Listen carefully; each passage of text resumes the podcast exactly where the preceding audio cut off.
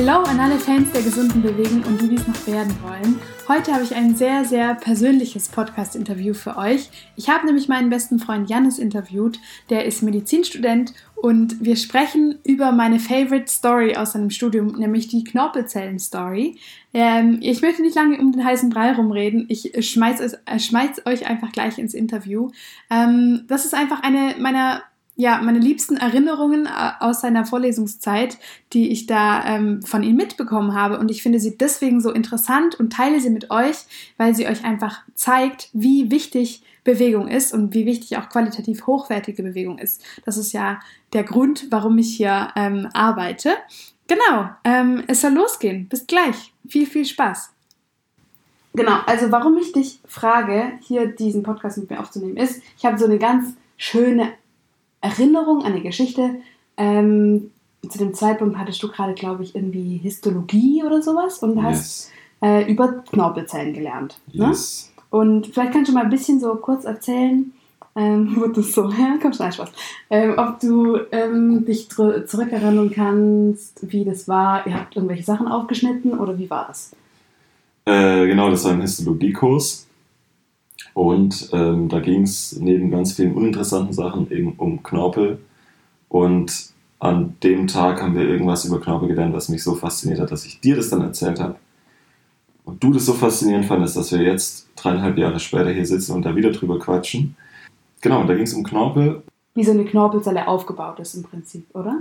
Mm, ja, darum gar nicht so arg, sondern einfach wie die wie das Knorpelgewebe aufgebaut ist, das ja aus vielen Knorpelzellen besteht und aus der Matrix, die zwischen diesen Knorpelzellen sich befindet und von den Knorpelzellen produziert wird. Okay. Und wir wollen es jetzt versuchen, so hinzuerklären, dass andere Menschen, die nicht Medizin studiert haben und yes. nicht Physios sind, das verstehen. Yes. Genau, weil unser Bigger Picture ist am Ende, euch eigentlich zu vermitteln, wie wichtig Bewegung ist. Ne? Also wir wollen verständlich machen, wie so ein Knorpel funktioniert. Und naja, um jetzt mal ganz, ganz von vorne anzufangen, Knorpel ist über jedem Gelenk und Knorpel schützt sozusagen das Gelenk und ähm, wie das ernährt wird, der Knorpel und, äh, und so weiter und so fort. Da kommen wir später dazu. Aber im Prinzip ja, es gibt ja so, wenn man so zum schwäbischen Dorfarzt geht und die Person kommt dann mit einem Röntgen zurück und sagt, bei mir ist Knoche auf Knoche. dann hat man eine Arthrose. Also Arthrose ist quasi der Gelenkverschleiß und ähm, Gelenkverschleiß ist im Prinzip, wenn Knorpelgewebe sehr zurückgegangen ist, abgebaut ist und so weiter. So, ne? Genau. Also ich kann mich erinnern, du hast mir das einfach erzählt und ich war ultra begeistert, weil es da um ganz viel Bindefähigkeit von Wasser ging und ich mir das einfach so krass bildlich vorstellen konnte von deiner Erzählung und mich das, ich fand es einfach ultra faszinierend. Was passiert in diesem Knorpelzellengewebe?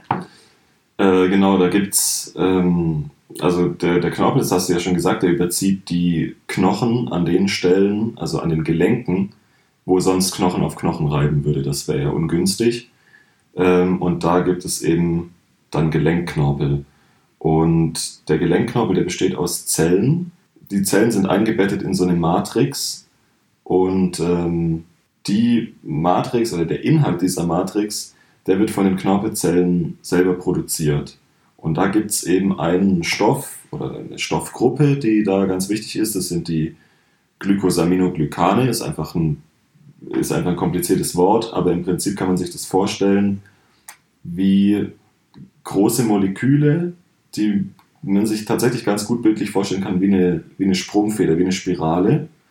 Und ähm, überall an der Spirale sind kleine negative Ladungen. Und dadurch würde sich alleine schon, weil sich diese ganzen Moleküle gegenseitig abstoßen würden, hat der Knorpel oder die Knorpelmatrix schon das, das Bedürfnis, quasi sich auszudehnen und steht deshalb schon so ein bisschen unter Spannung. Also man kann sich den Knorpel vorstellen wie so ein pralles Kissen. Und zusätzlich besteht diese Matrix zu 80% aus Wasser. Und dieses ganze Wasser wird da drin gehalten durch vor allem ähm, Hyaluronsäure. Und das ist ja eine, ein Molekül, das man mittlerweile jetzt ganz gut kennt aus so Kosmetika und Augentropfen. Genau, kennt man mittlerweile ganz gut. Und das ist halt ein Stoff, der hat mich damals so fasziniert, weil der eben durch, dieses, durch diese ganzen negativen Ladungen zieht der positiv geladene Ionen an, also zum Beispiel Natrium. Und Natrium, das wissen wir auch aus osmotischen Gründen, also Salz zieht Wasser an. Und deswegen können diese Moleküle unglaublich viel Wasser speichern und ich glaube, ein Gramm Hyaluronsäure kann bis zu sechs Liter Wasser binden. Das ist so krass. Das ist, finde ich, auch richtig verrückt, weil das ist ein winzig kleiner Haufen an Material und du kannst quasi sechs Liter Wasser drauf schütten und das ist nachher eine quallenartige Galertmasse. Hm. So. Eine galertartige Masse. Galertig. Yes. Das ist voll krass. Ich kann mich jetzt, jetzt gerade hatte ich so ein Flashback an einen Frankreich-Urlaub, wo mein Onkel, also da habe ich zu dem Zeitpunkt, habe ich glaube ich entweder habe ich da Bio gelernt oder ich war schon in der Ausbildung und habe eben genau sowas gelernt. Und da hatten wir es vom osmotischen Druck. Mein Onkel ist ähm, Biologie-Professor gewesen, ähm, Oberstudienrat. Und ähm, hat, der war einfach so krass begeistert von diesem osmotischen Druck und hat mir dann eben so ja, das bildlich erklärt vom Salat mit der Salatsauce, wenn da das Salz quasi in die Salatsauce oder von der Salatsauce auf den Salat mhm. wirkt, mhm. dann, ähm, wie du gerade gesagt hast, wird das, das Salz zieht dann äh, quasi das Wasser aus dem Salat, deswegen wird der matschig, ne? Und mhm. dann die Salatsauce wird mehr sozusagen. Ja. Genau, so passiert es ja auch ähm, zum Beispiel mit Kirschen, die super reif sind, ähm, Baum hängen und dann kommt plötzlich ein Regen und der, das Wasser von außen hat einfach weniger, ja. wie ist das? Weniger Zucker in dem Fall. Genau, als in der Kirsche drin ist, deswegen platzt die auf und genau. dann gleicht sich die Spannung quasi wieder aus, der, aus den Zellen. Ja. Genau. Äh, zum Glück gibt es das nicht im Knorpel. Also stell dir vor, wenn du einmal irgendwie ein, Döner isst, dann dein Knie. Äh, okay. Ähm, genau, also es passiert zum Glück nicht. Aber was braucht denn der Knorpel? Also hat der zum Beispiel eine eigene Blutversorgung, wie der ernährt wird? Ja, genau, das ist die äh, eine Besonderheit von Knorpelgewebe, ist, dass es im Gegensatz zu den meisten anderen Geweben nicht, nicht per Blut versorgt wird, aber trotzdem Stoffwechsel betreibt. Also Knorpelzellen betreiben jetzt zwar keinen hochgradigen Stoffwechsel mehr und teilen sich auch nicht mehr so wahnsinnig viel, das ist aber so ein bisschen, glaube ich, Grauzone in der Wissenschaft. Man mhm. weiß es nicht ganz genau, ist Knorpel wirklich zur Regeneration fähig oder nicht. Ähm, aber ich glaube, das also wenn überhaupt, dann in geringem Maß. Aber auf jeden Fall betreiben diese Zellen Stoffwechsel und stellen ja auch diese, eben genau diese Moleküle, von denen wir es gerade hatten, die stellen die ja her. Und ähm, diese Zellen müssen natürlich dementsprechend auch mit Nährstoffen versorgt werden und ihre Abfallprodukte irgendwie loswerden. Und wenn man sich jetzt den Knorpel so vorstellt, wie so ein prall gefülltes Kissen äh, auf, den, auf den Knochenflächen, wo die, wo die Knochen aufeinandertreffen. Oder vielleicht wie so ein Luftballon mit Wasser gefüllt, könnte man das auch nehmen als, als Bild? Ja, genau. So ein Wasserballon, aber wenn der zusammengedrückt wird, Flüssigkeit ist ja nicht komprimierbar, dann drückt es immer ein bisschen Wasser aus diesem Knorpel raus. Und wenn er wieder entlastet wird, dann saugt er sich wieder voll. Also quasi wie so ein Schwamm, wie ein Luftballonschwamm. Genau. genau. ein sehr fester Schwamm. Ja. Genau. Der sich auch nicht endlos ausquetschen lässt. Irgendwann äh, sind dann diese Poren, durch die das Wasser rauskommt, eben werden so klein durch den Druck, dass das Wasser dann nicht mehr rauskommt. Dann ist der Knorpel eben maximal komprimiert. Und wenn man ihn dann wieder entlastet, dann zieht er sich wieder neue Flüssigkeit rein und so findet eben Nährstoffaustausch im Knorpel statt. Was ja auch unser Punkt ist, warum Bewegung und Belastung für Knorpel eben lebensnotwendig absolut ist. lebensnotwendig ist. Ja. Weshalb es auch eine extrem dumme Idee ist, mit äh, Arthrose sich nicht mehr zu bewegen, sondern sich zu schonen. Ähm, genau, generell kann man das so sagen. Ich glaube, man muss noch den Unterschied machen zwischen also Arthrose haben und eine aktivierte Arthrose haben, ist ja nochmal ein Unterschied. Also wenn das gerade akut in der Entzündung ist, geschwollen ist, rot ist, ja. mega wehtut und so weiter, dann ist schonen und kühlen auf jeden Fall das Richtige. Und ähm, man muss, glaube ich, generell, das ist ja auch klar, irgendwie auf jeden Menschen einzeln gucken, welche Sportart, wie viel wiegt der Mensch. Was ähm, hat der für ein Ziel überhaupt? Genau. Was sind Anforderungen? Genau. Also man kann jetzt auch nicht jedem mit Arthrose sagen, oh, geh am besten einen Marathon laufen, das ist eigentlich auch dumm. Ähm, oder Genau, also natürlich kommt die Art von Bewegung und die Qualität der Bewegung auch, äh, da genau. kommt es auch drauf an. Genau. Aber Absolut. grundsätzlich zu sagen, mit Arthrose muss man sich schonen, ist einfach prinzipiell falsch. Ja, grundsätzlich absolut. prinzipiell. ähm, genau. Und der Knorpel, der ja das ganze Gelenk quasi überzieht, zumindest an den Stellen, an denen das Gelenk auch ähm, einen Gelenkpartner hat und sich da bewegen soll, ähm, da ist natürlich auch wichtig, den Knorpel ganzheitlich zu bewegen.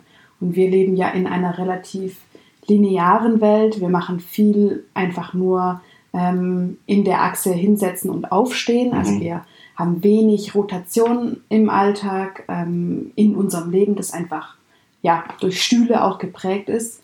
Ähm, und die ganzen Rotationen und auch viele einbeinige Geschichten und asymmetrische Geschichten und Belastungen werden nicht so viel gemacht, ja. was aber zu einer qualitativ hochwertigen Bewegung und zu einer großen Bewegungsvarianz einfach beitragen würden. Und ja. diese Bewegung ist einfach ultra wichtig, damit der Knorpel nicht nur zum Beispiel in dem Bewegungsspektrum vom Knie, wenn wir jetzt mal das nehmen, das ja ein Scharniergelenk ist, das heißt, funktioniert im Prinzip wie eine Tür, es kann, gut, es kann auch ein bisschen Rotation, aber hauptsächlich kann es eben nur Scharnier, Extension, Flexion, das heißt Beugen und Strecken. Ähm, genau, und wenn man das nur nutzt, um sich hinzusetzen und aufzustehen, das heißt nur beugt und streckt, es aber eigentlich ja noch ein bisschen drehen kann auch, dann vernachlässigt man einfach total oft dieses Drehen.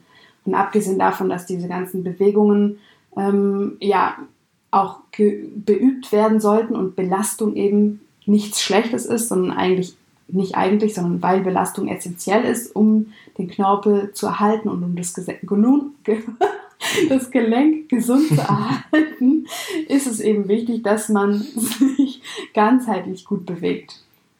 Ja, da weißt du jetzt auf jeden Fall mehr drüber als ich, was die richtigen Bewegungsformen und so weiter sind. Und wenn es dann in die Praxis geht, bist du da auf jeden Fall gefragt. Aber genau, kann ich so auf jeden Fall unterschreiben. Und auch wenn man eine beginnende Arthrose hat oder also die allermeisten Menschen kriegen im Verlauf ihres Lebens eine Arthrose, wenn sie alt genug werden. Das ist auch eine, eine ganz normale Sache, dass der Gelenkknorpel sich abnutzt. Und mittlerweile werden wir einfach extrem alt und da, dafür ist er auch nicht ausgelegt, vor allem nicht in diesen Gelenken wie Hüfte, Knie, die so eine starke Belastung haben. Aber gerade wenn man da eine beginnende Arthrose hat, und ich glaube bei 30- bis 40-Jährigen sind es schon 10% der Menschen oder ich weiß nicht, ob du da noch irgendwelche Zahlen kennst? Boah, Zahlen, Digga, gar, gar keine, ja. aber ich weiß auf jeden Fall, dass zum Beispiel so eine retropatellare ähm, Arthrose, also hinter dem, also das Kniegelenk besteht ja nicht nur aus Unterschenkel und Oberschenkel, sondern auch aus der Kniescheibe, die auch mit dem Oberschenkel eine, eine Gelenkpartnerschaft äh, eingeht. Ja. Und da haben ganz viele, einfach weil es auch ein großes, äh, ist ja so eine Druckumlenkrolle, weil da auch viel Druck herrscht. Da haben viele schon in ihren 30ern ähm, irgendwelche Störgeräusche ja. oder also ja. Krepitationen, dieses einfach so ein bisschen so ein Knirschen, das ist vollkommen normal. Ich habe es auch. Und ich bin noch nicht mal 30. Genau, und dass man auch im Röntgenbild sehen kann, dass der Gelenkknorpel teilweise ja irgendwie Einrisse hat oder wie auch immer abgenutzt ist und so weiter. Und dass man da eben nicht den Trugschluss äh, zieht. Jetzt ist mein Gelenkknorpel ist ja schon irgendwie stark beansprucht, äh, beansprucht. Ich muss mich jetzt schonen. Ich muss jetzt anfangen, die Beine hochzulegen und mich nicht mehr viel zu bewegen. So, das ist halt genau das Falsche, weil Immobilisation ist so Gift für den Knorpel ungefähr. Also dann wird er seine Giftstoffe nicht mehr los und kriegt keine neuen Nährstoffe mehr. Ja, generell, also nicht nur für den Knorpelstoffwechsel, sondern für den Schon. gesamten ähm, Lymph, Blut, whatever, Stoffwechsel ist es, ist ja. es essentiell, ja. dass man sich bewegt und eben überall wieder neuer Sauerstoff oder ja, adäquater Stoff hinkommt. Ja. Genau. Yes. Ja, vielen Dank, dass du das äh, für uns nochmal aus deinem Gehirn rausgekramt hast. Wir haben auch, du hast auch eine Studie rausgesucht, die wir dann verlinken können, oder? Ich habe eine rausgesucht, ja. Okay. Also das ist eine Studie, in der einfach nur ähm, offensichtlich wird, dass Bewegung dem Knorpel gut tut. Aber ich meine, davon gibt es Studien genug, aber ich habe eine rausgesucht, die man da anhängen kann. Ja. Based on what? Das ist ein kleiner äh, Insider, der sich bei uns ähm, seit zwei Wochen vielleicht zwei Wochen etabliert hat, dass man einfach so ein bisschen kritisch hinterfragt, auch im Alltag, auf was basiert überhaupt deine Aussage. Äh, deswegen schreiben wir ab und zu based on what. Ähm, ich habe vorhin noch ein, eine, einen Fragensticker in meiner Story geteilt, ähm, wo ich gefragt habe, ob Leute Fragen an einen Medizinstudenten haben. Ich weiß nicht, ob du Bock hast, die zu beantworten. Ich kann es auf jeden Fall versuchen. Ja, ja okay, gut. Die erste Frage wäre, und die gibt es gleich öfters, wie viel lernt man über Ernährung im Medizinstudium? Bah, also das, was angeboten wird, finde ich viel zu wenig. Es gibt, glaube ich, einen so einen Nebenblock, einen Nebenfachblock, ähm, irgendwie alternative Heilverfahren und Ernährungsmedizin, aber es ist wirklich ein ganz, ganz, ganz kleiner Bereich und ja, ich finde viel zu wenig. Also muss man dann selber aktiv werden. Aber wenn man sich dann nur auf die, auf das Angebot von der Uni, oder beziehungsweise in meinem Fall ähm, der Uni Köln verlässt, dann viel zu wenig. Bis gar nichts. Pommes ist Kartoffel, ist Gemüse, ist gut. Gemüse ist gesund. Kommt natürlich auch immer auf die Profs an, es wird schon ab und zu fließt was mit ein und so, aber wie wichtig, glaube ich, Ernährung wirklich ist und so, das wird nicht transportiert. Okay, ich habe eine Frage, bei der ich wahrscheinlich schon weiß, wie du darauf antwortest, aber vielleicht auch nicht. Warum müssen sich MedizinerInnen ihren PatientInnen gegenüber immer so fachmännisch ausdrücken? Ja, das ist auf jeden Fall so. Also ich will es auch gar nicht leugnen. Ich glaube, das hat wahrscheinlich viel mit, also mit zwei Dingen, glaube ich, zu tun. Das eine ist wahrscheinlich Unsicherheit, dass man glaubt, wenn man Mediziner ist, erwarten die Leute von einem, dass man extrem souverän auf alles antworten kann und über alles Bescheid weiß und man, ja, um dem Anspruch gerecht zu werden, versucht, möglichst viel möglichst viele Fachbegriffe zu verwenden um oder Kompetenz um Kompetenz auszustrahlen, weil man, ja, weil man findet, dass das von einem erwartet wird. Und ähm, das andere ist, und das hängt wahrscheinlich beides miteinander zusammen, dass man eigentlich ungern zugibt, wie wenig man weiß, glaube ich, auch in der Medizin. Also dass vieles einfach, auch Dinge, die, die als Konsens gelten, einfach relativ unklar sind. Und das macht einen als Mediziner, glaube ich, unsicher. Deswegen rutscht man wahrscheinlich schnell in so eine sehr kompetente Ausdrucksweise, hm. die dann fachmännisch wirkt. Hm. Ja.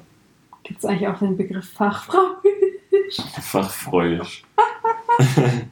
okay. Also das ist zumindest meine, meine Interpretation, ja. warum es so ist. Ich hoffe, dass, dass, ich, dass mir das nicht so oft passiert, aber bestimmt ist es mir während dieser Podcast-Folge schon 15 Mal passiert. Ja, alleine als du das Wort ähm, Matrix genutzt hast, also Matrix ist natürlich kein äh, medizinisch be geprägter Begriff, aber unter Matrix versteht man sowas wie ein Netz oder ein Netzwerk oder sowas Zusammenhängendes? Ja, eine, eine, eine Matrix ist, was versteht man darunter? Ja, ein, ein Kreuzskelett. Ein dreidimensionaler Raum quasi, der einen Inhalt hat. Ich weiß es okay. nicht, keine Ahnung. Ja, however. however. Ähm, aber das ist mir vorhin auch schon aufgefallen bei dem, bei dem Erklären äh, auch über das Hyaluronan und so, wie stockend ich das erkläre, weil ich die ganze Zeit überlege, ah, ich kann jetzt nicht einfach. Ja, ja, also ich denke, das wäre auch mein Tipp ähm, gewesen, weil mir das natürlich selber auch passiert, ähm, warum ich mich leichter tue, mich äh, fachmännisch auszudrücken, weil vieles im Lateinischen einfach sehr viel einfacher ist auszudrücken, ne? oder was heißt im Lateinischen in diesen schon geprägten Begriffen. Das ist wie so eine zweite Sprache, in der man das halt auch gelernt hat. Genau, in ähm, der hat man es gelernt und dann kommt es einem auch einfach extrem präzise vor. Ja. Und, aber während man jetzt irgendwie darüber redet und sich ne, im Hinterkopf irgendwie denkt, na, da sitzt jetzt niemand, der irgendwie in dem Bereich unterwegs ist, sondern weiß ich nicht, irgendein Webdesigner, dem die Knie manchmal wehtun. Äh, und man fängt da an, über diesen, ja, über diesen Kram zu reden, dann, dann fällt einem erstmal auf, ja, wie, wie weit weg das ist von den Leuten, die es eigentlich angeht. Ne? Und die Person, die nichts davon versteht, die nimmt es ja nicht als präzise wahr. ja, genau, genau. Ja. Ja. ja. das ist auf jeden Fall was. Ähm, das ist ein Punkt, wo ähm, Weißkittelmenschen, glaube ich, mehr Schritte auf Normalos zugehen können. Und was das Thema Nocebos angeht, also das Aussprechen von irgendwelchen unfassbar schädigenden Worten, mhm. die unnötig sind. Ähm, das ist auch noch ein echt großer Punkt. Also Patientenkommunikation ist einfach ein Feld, da kann sich noch viel tun, sagen wir es mal so. Ne? Auf jeden Fall. Genau. Okay, next question wäre, ähm, wie viel lernt man im Medizinstudium über Bewegung? Hm. Also es ist wahrscheinlich was anderes, wenn man sich jetzt für Orthopädie ja. spezialisiert schon, als wenn man sagt, okay, innere. Ja, also ich bin, ich bin ja jetzt ehrlich gesagt gar nicht so der Bewegungsapparat-Mensch, also was irgendwie die Fachrichtung angeht, die mir vorschwebt. Also ich glaube, da kann man viel mehr drüber lernen, als ich das getan habe.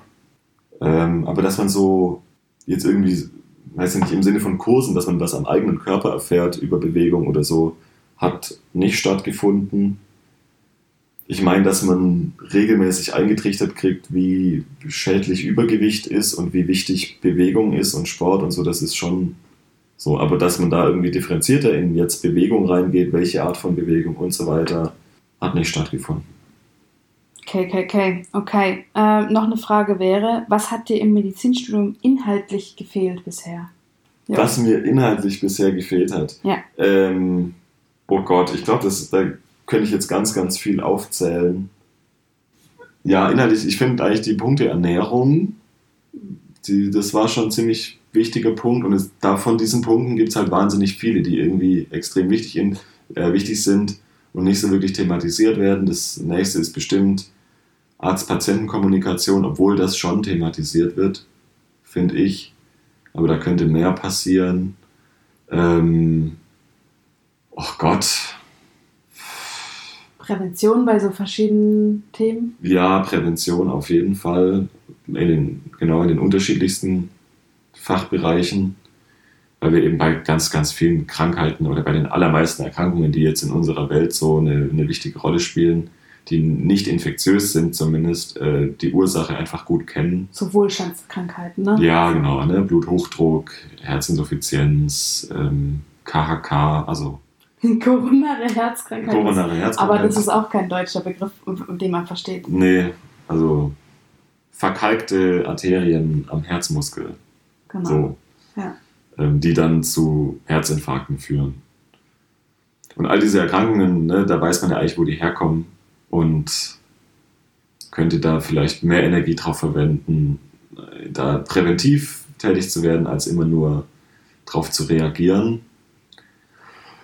Aber es gibt auch ganz viele Dinge, die, die thematisiert werden, die auch wichtig sind und so. Was mir sonst noch gefehlt hat, keine Ahnung, es gibt so viele Bereiche irgendwie, auf die man hätte eingehen können. Schlaf, mhm. ähm, so, so alltägliche Dinge. Biohacking. Ja. Licht, Schlaf, Ernährung, ja. Kältetherapie. genau, wobei es ja auch irgendwie so ein bisschen eigenen Fachkreis dann gibt mit alternativer Medizin und, und so. Ich glaube, wenn man da wirklich Bock auf solche Dinge hat, dann findet man die auch im Studium, dann findet man auch Angebote dafür. Ähm, genau.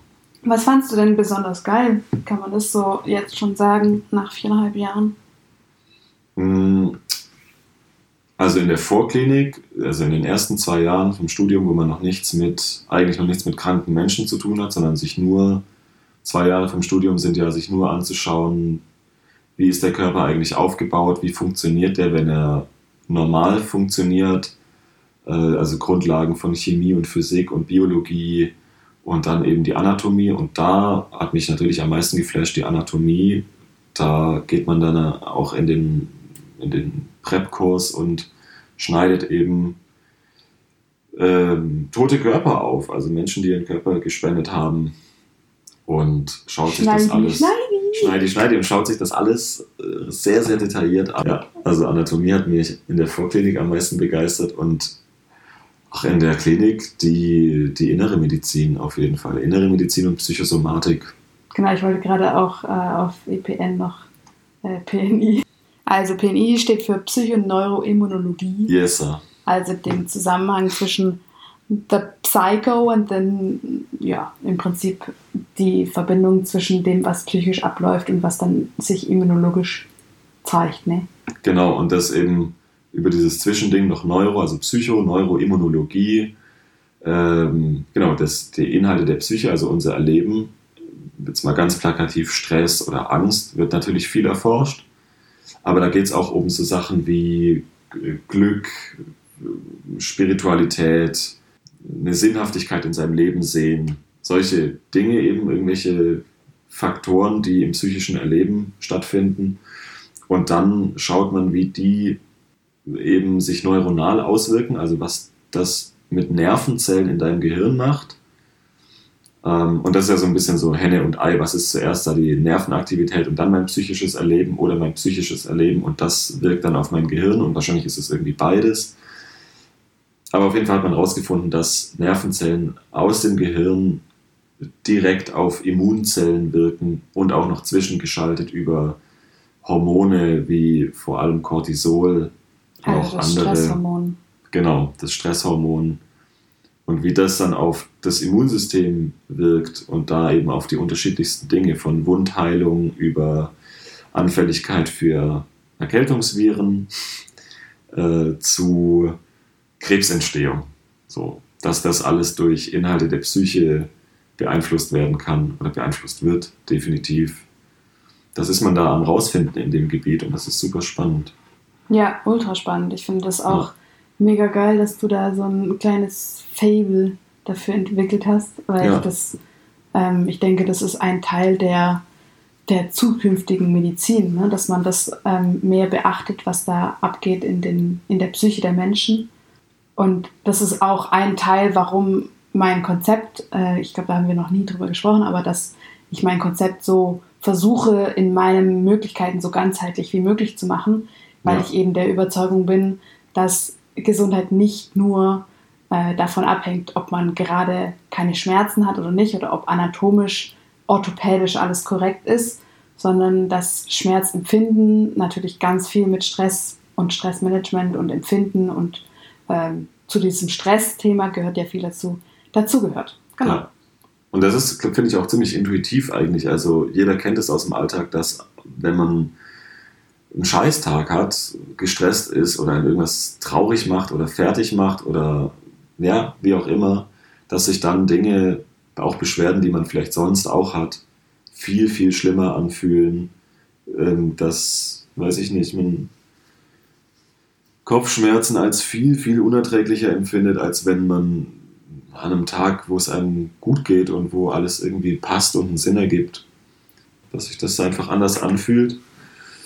Dass man auch durch lange Stressphasen und so anfälliger wird für, für Infekte, für Infekte, äh, Schwanz im Mund. Digga, hat hier beim Podcast das gesagt. Kann man rausschneiden. Das wird nicht ausgeschnitten.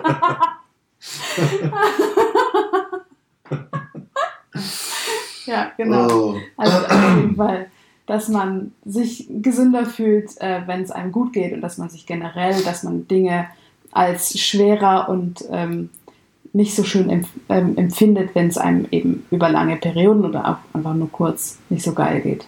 Genau. Jo, genau. Ja. Ja. Und äh, genau, wer, wer da Bock drauf hat, wenn es interessiert, ich kann da nur empfehlen, im deutschsprachigen Raum gibt es da in Innsbruck so einen Professor, den Schubert heißt der, Christian Schubert, der leitet da eben das Institut für Psychoneuroimmunologie, glaube ich. Das heißt einfach so. Ähm, und der ist auch total, er hat viele Vorträge auf YouTube und so, der hat auch ein Buch geschrieben oder mehrere Bücher geschrieben und die sind auch einfach für Menschen, richtig, richtig interessant und cool, die jetzt nicht irgendwo im medizinischen Bereich abhängen. Ähm, ja. Und ja, nice. super eindrückliche Vorträge, da kriegt man so einen Geschmack für das, für das Fach. Und der hat auch angefangen, also über den habe ich da auch so die Begeisterung gefunden für das, für das Fach. Ne? Cool. Ja, fett, das äh, können wir ja auf jeden Fall mal verlinken, ähm, diesen äh, Schubert. Ja. Ja, cool. Ähm, vielen Dank, wollte ich sagen. Ja, äh, vielen Dank fürs, fürs Einladen, auch wenn wir in meiner Küche sitzen. Stimmt. Ähm, ja. Ich hoffe, ich äh, ja, konnte das ein oder andere erläutern, ohne Weißkittel-Sprech. Die Message, die wir rüberbringen wollen, ist, bewegt euch und wenn ihr Schiss habt, irgendwas falsch zu machen, es ist falscher, einfach auf dem Sofa zu sitzen, aus Angst, irgendwie sich falsch zu bewegen. Es ist einfach nice, wenn man rausgeht, sich ein bisschen bewegt und das tut, was man so für richtig hält. Genau. Yes, genau. Und immer ein bisschen mit Auge, natürlich. Bleib ruhig auch mal liegen. Ah. Aber so generell ist Bewegung super. Immer schön angepasst auf die eigenen Möglichkeiten, Bedürfnisse. Schweinehunde. Schweinehunde. Oder die am besten überfahren. Überzählige Kilos und so weiter. Ja. So, das war die Podcast-Folge mit meinem besten Freund Jannis. Ich hoffe, sie hat euch sehr gefallen oder ich hoffe, sie hat euch mindestens nur halb so gut gefallen wie mir, denn ich habe so viel Spaß gehabt und es war so schön für mich. ähm, ja, wenn ihr jetzt die Quintessenz verstanden habt, dass Bewegung einfach der Schlüssel ist und dass es mega wichtig ist, wie und dass man sich bewegt, dann ähm, habt ihr wahrscheinlich auch begriffen, dass wenn ihr euer euer Fußthema irgendwie angehen wollt, dass da Bewegung auch ein großes ähm, Ding ist. Genau. Und wir haben im Mai ja nicht gefaulenzt, sondern ich habe einen ganz kompletten Online-Kurs aufgenommen, ähm, gedreht, geschnitten, eingesprochen, hochgeladen und es ist alles brandneu für euch da. Brandneu ist im Prinzip nur das, was äußerlich ist. Innerlich, also das ganze ähm, Wissen, der Inhalt, die Übungen, die sind im Prinzip äh, quasi nur remastered. Und ähm, ja, so geben wir den neuen, ähm, dem neuen Kurs einen neuen Look und haben altbewährtes, ähm, ja, schon gut erprobte Übungen quasi mit dabei für euch. Der Barfuß Basics Kurs ähm, ist sozusagen ein Grundkurs und auch als Präventionskurs gedacht ähm, für eure Füße, damit ihr ja, richtig gut in den Sommer starten könnt. Wir haben vor zwei Tagen gelauncht. Das heißt, die Launchphase, die geht jetzt noch ungefähr eine Woche, wenn ihr das anhört und der Podcast ganz frisch draußen ist. Wenn ihr also Interesse habt, dann schaut gerne mal auf meine Webseite vivibarfuß.com vorbei oder meldet euch auch gerne an für den Barfußbrief. Da werdet ihr natürlich in meinem Newsletter dann ähm, ausgiebig informiert, was es damit auf sich hat. Genau. Der neue Kurs, der geht drei Wochen, so zu eurer Information. Der ist ein bisschen kleiner als der Barfuß Basics, äh, als der Barfuß Power Kurs, sorry. Der ging ja acht Wochen. Das heißt, der Preis ist auch entsprechend kleiner. Das haben sich einige gewünscht und darauf haben wir gehört. Das heißt, wenn ihr Interesse habt, dann guckt gerne mal vorbei. Ich freue mich ultra, wenn ihr eure Füße in die Hand nehmt und eure Gesundheit in die Hand nehmt. Ähm, ja, und ich euch dabei helfen darf. Bis dann wünsche ich einen wunderschönen Tag und hoffe, ihr habt's gut und die Sonne scheint. Liebe Grüße an die Füße, die Vivi.